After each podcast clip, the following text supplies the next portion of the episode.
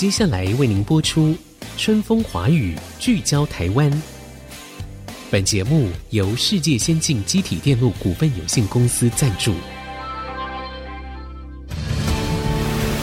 探索台湾新力量，开拓未来新视野。春风华语，聚焦台湾。沈春华主持。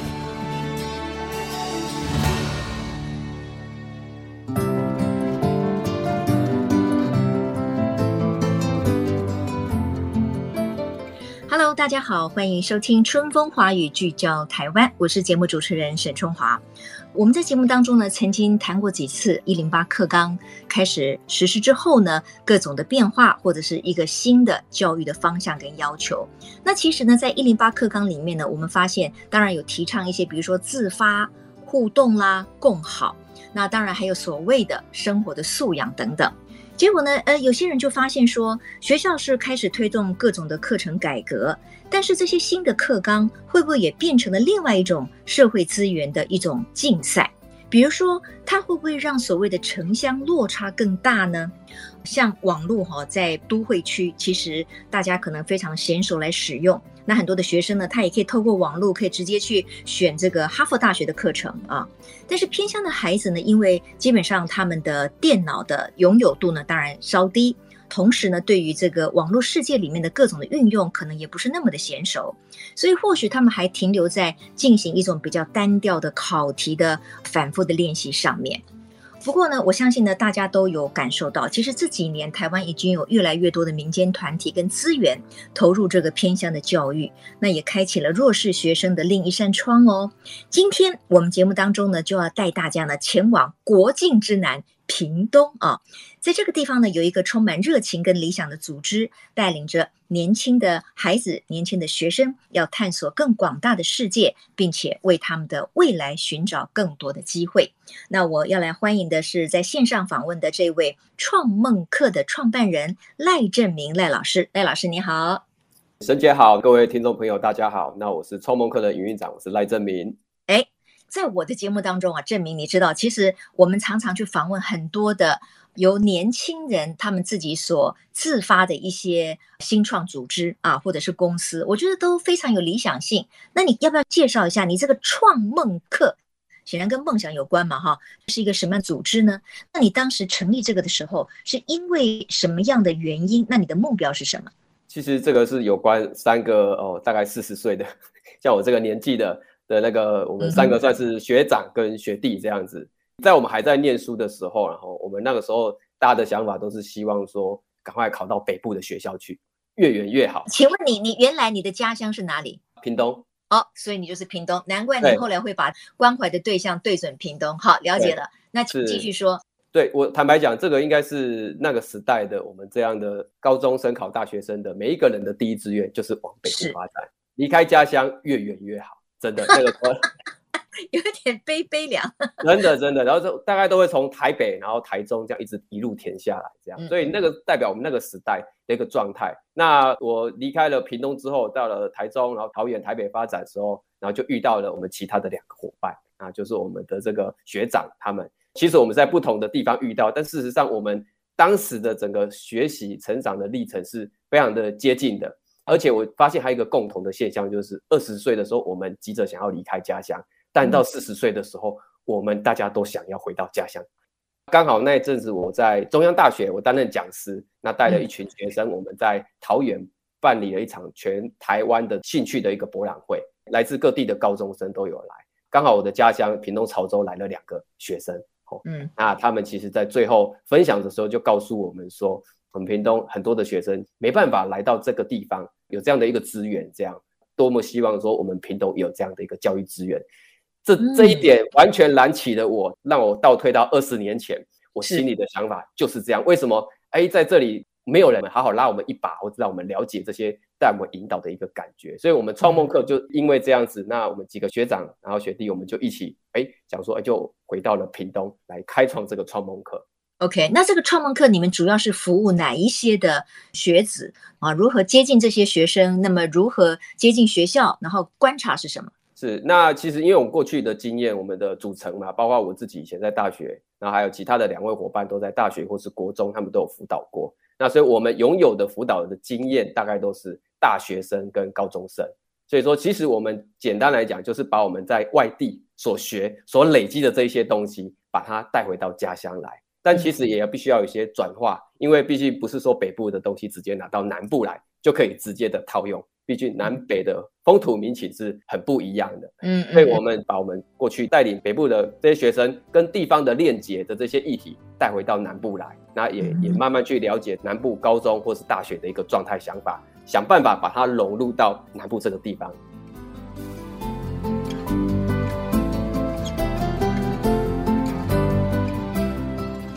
OK，不过刚才这个赖老师提到的一点哈，可能我们的听众也会有这个好奇，就是你经过了二十年，因为当时你这个离开家乡到北部去念书的时候，你就觉得说，哎呀，家乡实在我们比不上那个都会区了，我们的教育资源啊，各方面啊，文化的展览啊，什么都比别人差很多。可是二十年后，你觉得那个情况没有改善吗？那你们很多地方父母官可能要跳脚了，就说你怎么看这个二十年来的变化，或者是变化的不够快的地方？其实屏东这几年进步的非常的多哈，我觉得说当然是有进步，但是我差别在于说你所看的是不一样。二十年前我们都觉得说我们屏东，哎，我们都应该要像高雄、像台北那样。可是二十年后我的心境，我慢慢发现屏东就是屏东，屏东不可能跟高雄、跟台北一样，但是屏东要作为最独特的屏东，那这个是或许是可以做得到。那这个部分的话，当然人才也很重要。过去我们的人才，我们所学的东西，基本上就是把我们往都市去带。所以说，这二十年来，我们屏东流失的人口是十万人，那在这一两个月就会少于八十万以下了。就二十年前我还在的时候是九十万，那人口流失之严重，哦，算是二十年前就开始。所以说，你看这个教育非常重要。如果说教育的话，你没有跟地方的扎根或链接的话，那么你心里所想的就是只有都会区。那甚至说到时候你要回来的时候，你更惨的是你不知道怎么回来，而且出去已经很困难了，回来更困难。非常好，我觉得刚才那个赖正明老师有提到一点，你有一句话我很动容啊。你的意思就是说，二十岁的时候，或者是十八岁的时候读大学，我们都希望能够离家乡越远越好。可是到了你四十岁的时候，你们却想要回到家乡，为什么你有这样的心情？坦白讲，到了一定的年纪，我会觉得，我觉得我一点点自私，就是因为我在在北部，我都在帮助各个地方啊，桃园啊、台北啊等等都有。可是我回过头来说。那我的家乡呢？对，我的家乡呢？就好比说你家乡呢，对你到我任何的关注跟帮忙。是你，你，你好比说，你如果在外国发展很好，可是你回来台湾，你看到你自己的家乡，哇，你你为什么没有没有办法贡献，让这个地方变得更好？你那个失落的感觉，当然不是屏东不好，屏东当然发展很好，可是你会觉得，那为什么我只能够贡献其他的家乡，而无法贡献自己的家乡？所以希望说，哎，可以回到家乡。那当然，坦白来讲，该玩的也玩够了，我觉得我还是想念家乡的感觉。没有错，而且平常讲哈，我们人哈从小出生地、成长的地方，其实那种情感的连接是一辈子的，那个是绝对不会消失的，所以我们才会说每一个人都有他的乡愁嘛。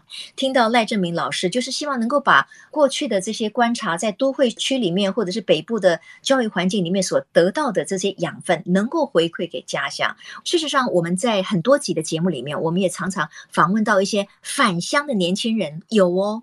最近这几年哈，真。的，我觉得这些年轻人他们在外地奋斗了以后，自己慢慢有了自己的想法。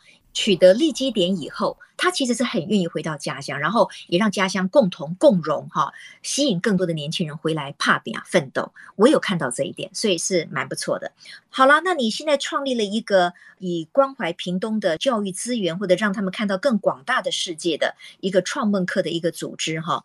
你要不要先说一下你们的一个永续目标？呃，那几个字我觉得也很棒哎。好，那其实这个目标。我们讨论了很久，那创立了创梦课，其实今年才创立。那我是二零二零年回到屏东，所以说在这之前有一年的讨论时间。我们想要做的教育是什么？还有我们因为离开屏东太久，我们可能对这个地方已经有点陌生了。我必须要先去重新的了解。所以最后我们定出来的目标叫做培养世界的公民，然后可以打造这个教育创生来当成我们的一个目标。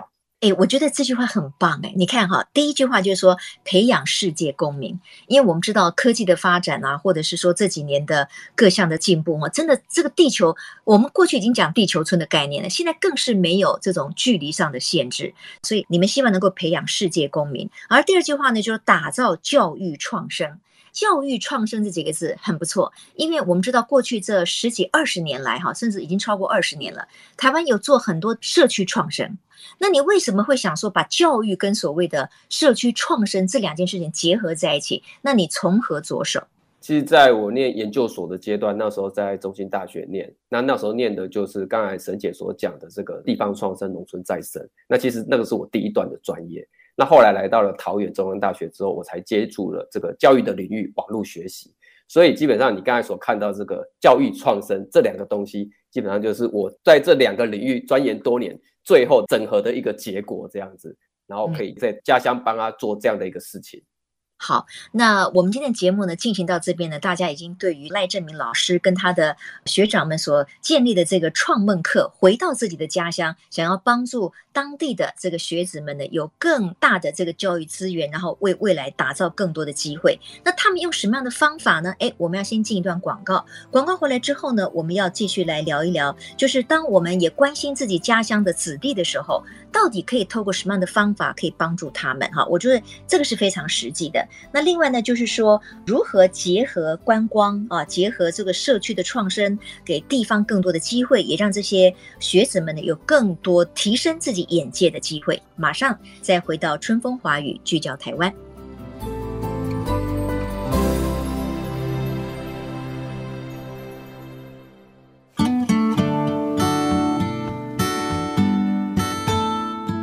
欢迎各位回到春风华语，聚焦台湾。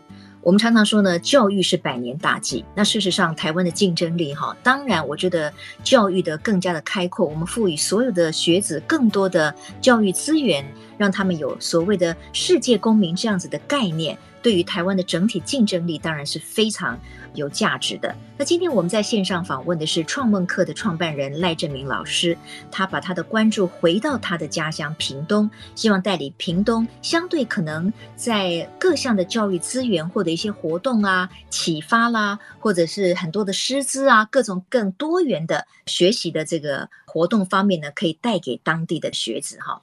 赖老师。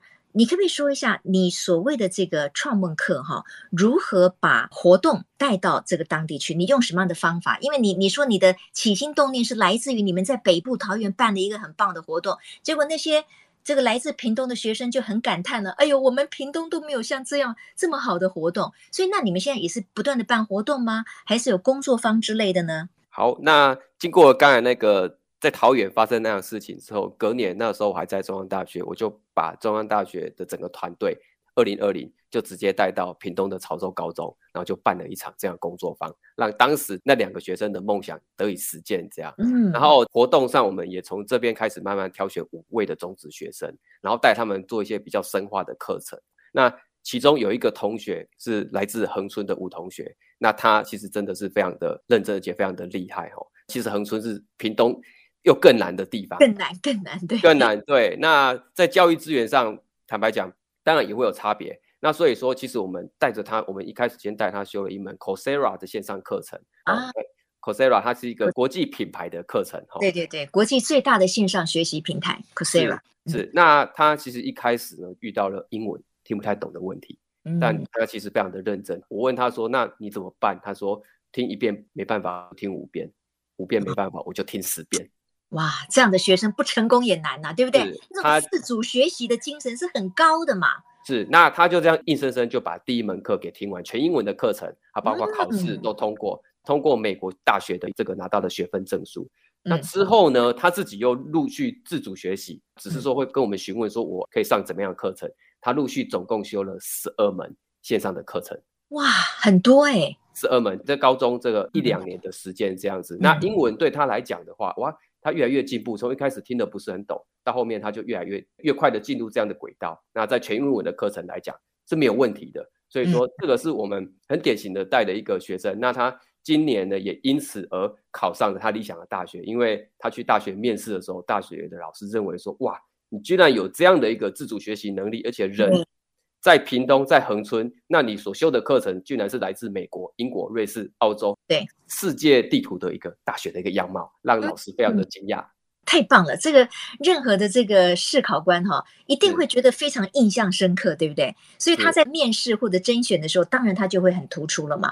不过这个赖老师，这到底是因为这个学生本身他就是特别的用功，他的自主学习能力特别强，还是你们也开启了他一个新的，比如说透过线上学习，他得以去去有一种新的教育资源的连接？其实我们也有做一个引导的方式。那屏东的小孩，他虽然在进步上没有这么快，可是他其实非常的努力跟认真。那有些东西你必须要一些实物的链接，他才会比较清楚等等。那比如说我们有带到一些寄子的小孩，那我过去也有这样疑问：我学这些东西要做什么？我学三角函数要做什么？对，这个时候我就会跟他讲一个故事了。我堂哥以前是水电工嘛，那他曾经跟我讲过，他以前在当水电工的时候，有一个师傅，他非常的厉害。那些水电只要一接，那管子的长度或者是那角度，他都运算的非常的清楚，而且一次就可以完成。嗯、然后其他的师傅都没办法，他就想说，喂，是什么原因？那那个师傅最后他才跟大家讲说，因为他会三角函数这个东西，上一口上，他就可以把它运用在水电工的那个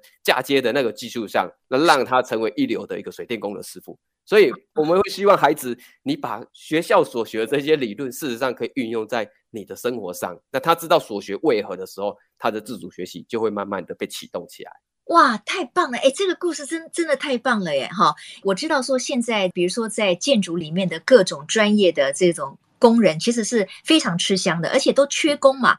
然后呢，更加技术好的所谓师傅级的这些工匠哈，更是很难寻。结果你还说了说，因为这个师傅他会三角函数，所以让他可能在做各种的水电的设计图的时候，他可以更加的精准。所以也鼓励了可能这些同学就说哦，你不要以为这个学的跟你以后做的没有什么相关，其实它是有相关的。OK，好，这是技职教育的部分了哈。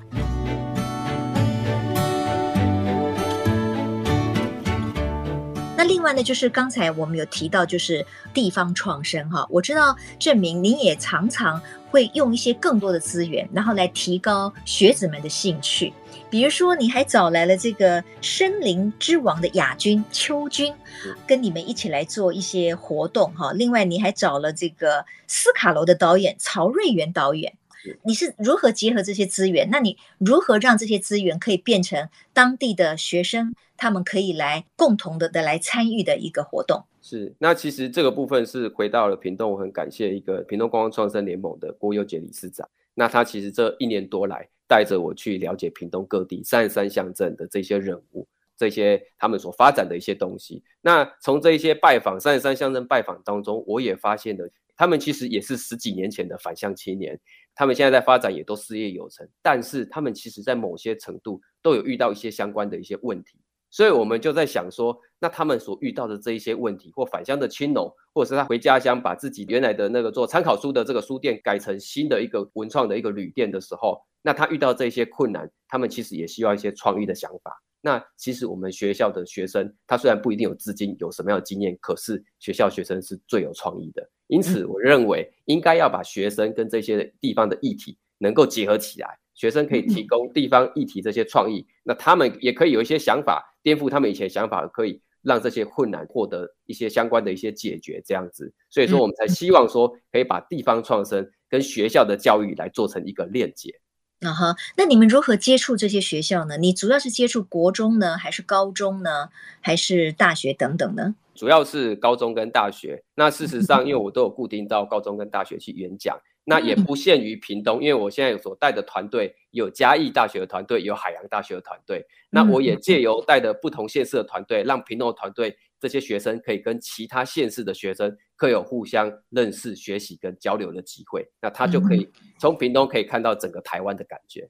嗯，我知道你们用了一些不同的方式跟活动哈，来接触这些学生，让他们开启他们的眼界跟学习的另一种可能性。比如你刚才有提到嘛，你们用工作坊，对不对？然后你可能设计思考啊，去观察社区里面的一些议题呀、啊，然后他们也可以在里面自己讨论、发表意见嘛，对不对？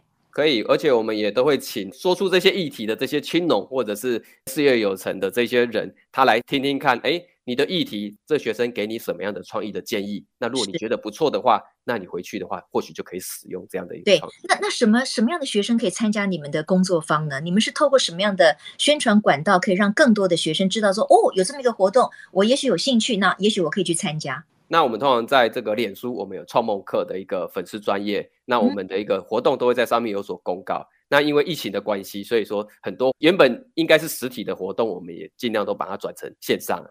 这样哦，哎，说到这个线上哈，我觉得现在当然呢，每一个学生他要更多加利用网络上的各种资源是非常重要的。尤其你刚才提到那位吴同学，是不是？就是引导他可以去上全球最顶尖的，可能是很有名的教授或者是大学开的课，就是那个 Coursera 上面的线上学习。所以这个线上学习也是你们这个组织里面帮助学生可以启发的这一点。那你们如何做到这个呢？是到学校去演讲吗？对，其实我也觉得这也是屏东教育的一个解放啊，因为毕竟。在交通上当然还是比较远一点，可是如果你能够连上线上的课程，你基本上你跟其他六度的县市是没有差别的。那所以说这样的一个线上的资源必须要有人的去引导，所以我们都会到学校去做这个演讲，那让这些屏东的青年子弟知道，哎，原来有这样的方法。那进一步我们再来引导他们，哎，那这个方法要怎么样去做？那带着他们，那甚至跟其他县市不同的学生们一起学习，因为不希望说他们就是只有屏东的同才而已。大家彼此交流激荡，你的那个想法会更加不一样。对对对，我觉得可能台湾有很多的人对于这个屏东的印象还停留在那部电影，有没有《海角七号》？对不对？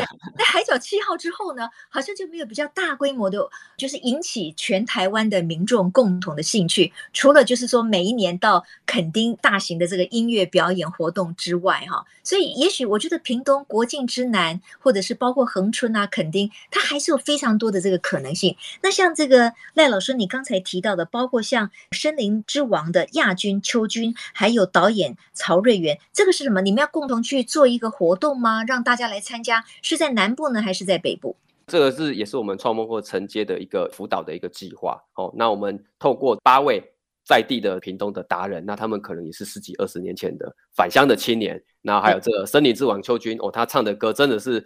沙滩恋情真的是让人一听就真的非常的动容，这样子。是是是。那这样子，我们去辅导他们，哎，去做这个屏东的一个推广介绍。那我们七月二号在台北的松烟，哦，那会有这八位这个听旅行说故事的，让大家知道说，屏东其实不是你刻板印象所知道的屏东那样。哦，我们有很多哎返乡青农他种的这个可可巧克力，那还有屏东这个没有卖书，但是他只租书跟提供环境这样的书店。那还有国际一流的酱油。还有我们的访寮的这海，还有小琉球的海龟等等这些不一样的东西，希望可以让大家可以理解到说，哎，原来其实屏东三十三乡镇有非常多不同的地方，而不是你只认识的那一两个景点。